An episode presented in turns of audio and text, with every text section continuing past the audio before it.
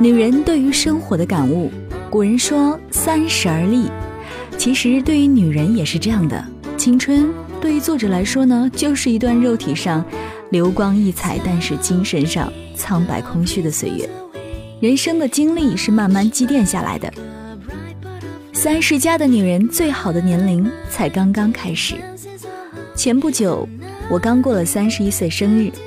最近几年呢，形成了每次过生日就会回顾一下当年经历的习惯，所以照例胡乱写几句。在过去的两个月里，我无意中到豆瓣来写日记，没想到居然还有人看，欣喜之余忍不住多写了几篇。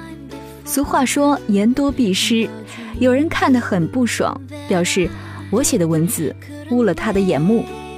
前几天呢，甚至有人给我留言说。你一中年大妈学小青年一样，整天在豆瓣上发日记，就不感到害臊吗？我向来是个没涵养的人，看到这样的留言，真是有点怒。照这位姑娘的意思，中年大妈就该待在家里，哪都别去，否则就有丢人现眼的可能。可能她还小，自以为能够芳龄永继。对于她来说，女人活到三十岁就已经是人生极限了。还要出门嚷嚷的话，最好拉去人道毁灭。社会上对于三十多岁的女人抱有同类观点的还真是不少。曾经有个好友约我一起去逛内衣店，正好我身边有个实习生小姑娘，她见我们在讨论哪种内衣更有诱惑力时，突然睁着大眼睛问：“过了三十岁，老公还会碰你们吗？”望着小姑娘懵懂的大眼睛，我和好友哭笑不得。可能在很多人的眼中，女人过了三十岁，干巴的连性生活都没了，反正生儿育女的任务已经完成了。我以为社会风气经过这么多年的变革，早就日新月异了，没想到还是有那么多人抱着“男人三十一枝花，女人三十豆腐渣”的陈旧观念，其中不乏年轻小姑娘自持青春美貌，认为自己与三十岁的女人根本是。不一样的生物，我真不知道他们的优越感从何而来。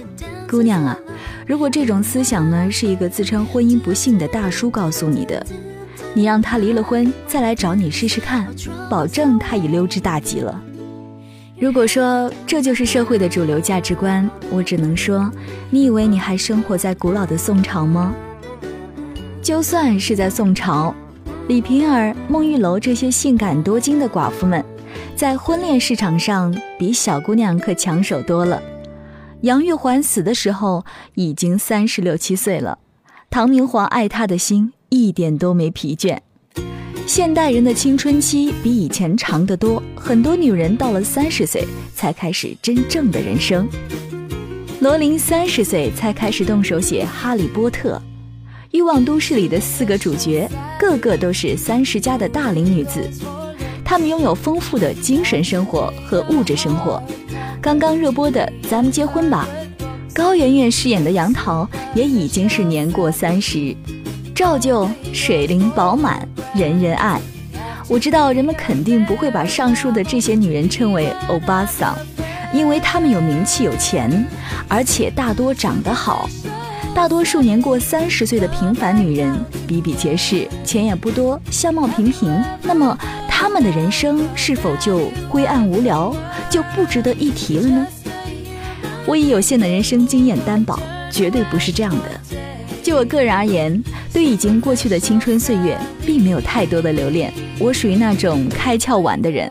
当很多人一早就确立人生目标的时候，我却在懵懵懂懂的随波逐流。青春对于我来说呢，就是一段肉体上流光溢彩，但是精神上苍白空虚的岁月。相信很多人都和我一样有着类似的感受。当我们回顾自己的青春岁月时，都不禁为那时的矫情、浮躁和虚度光阴而羞愧。有一次，我和我的朋友曾做过这样一个心理测试：如果你选择最想停留在人生的哪个阶段，你会如何选择呢？可能是人以类聚吧，我们都不约而同地选择了留在目前的阶段。没有人表示愿意回到十几岁或者是二十几岁的青春年华里。一个朋友说：“回到二十几岁，别傻了，那时候除了年轻什么都没有。我可不想再回到那时候一穷二白的青春了。是的，对于绝大多数没有背景也没有好爹的人来说呢，青春基本上就是一穷二白的。那时候我们可能刚刚毕业，住在与人合租的小房子里，在单位里呢，连口大气都不敢出，见人就喊大哥大姐，想起未来满心都是恐慌。偶尔有个大叔试试好，差点就成了人家的小三。最关键的是，我们那时候对于想要成为什么样的人，并没有确定的想法，或者说，即使有个想法，也没有相匹配的能力。对于白手起家的年轻人来说，首先问题是先生存下去，不管有多难，都挣扎着活下去，然后才有资格考虑活得怎么样。也许人在青春时注定受煎熬，可我们已经熬过去了，就再也不想回到那段难熬的岁月了。我和我的朋友们大多都已过三十，走在奔四的路上。对于我们来说，现在就是我们的黄金时代。我们中有的好不容易离了婚，有的结了婚，有的已经决定终身不婚。更多的是早已结婚生子，相同的是，我们对已有的生活状态都还算满意，对未来也不再那么不切实际的期待了。古人说“三十而立”，并不仅仅指的是男人，一个女人往往也要等到过了三十岁之后，才会真正的立起来。物质上，三十多岁可能已经有了自己的房子、车子，在工作上基本也站稳了脚跟。不再为生存而焦虑，事业蒸蒸日上。精神上，人过了三十之后，会越来越清楚自己想要的是什么，不想要的又是什么。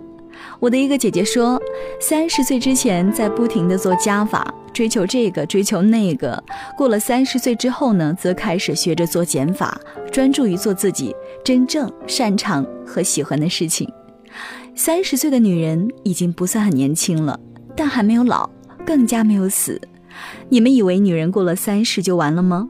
还早着呢，姑娘们，真的不用那么惧怕变老。每个年龄段都有它独特的美好之处，而且呢，从科学的角度说，如果每个人坚持锻炼、注意饮食、注意休息、注意保养，那么即使是相同的年龄，也会产生不同的外貌状态哦。俗话说，没有丑女人，只有懒女人。所以，不要给自己设限，更不要拿年龄为借口。你的外貌状态，你的路能走多远，并不是年龄说了算，而是你的努力程度。无论到了什么时候，只要你还有心情对着糟糕的生活挥拳宣战，都不算太晚。我是主播晶晶，如果我的节目能够为你带去能量，欢迎关注它，也欢迎关注我的私人微博。妖精花花子，妖精的妖，妖精的精，两个花朵的花，孩子的子。我们下期见喽。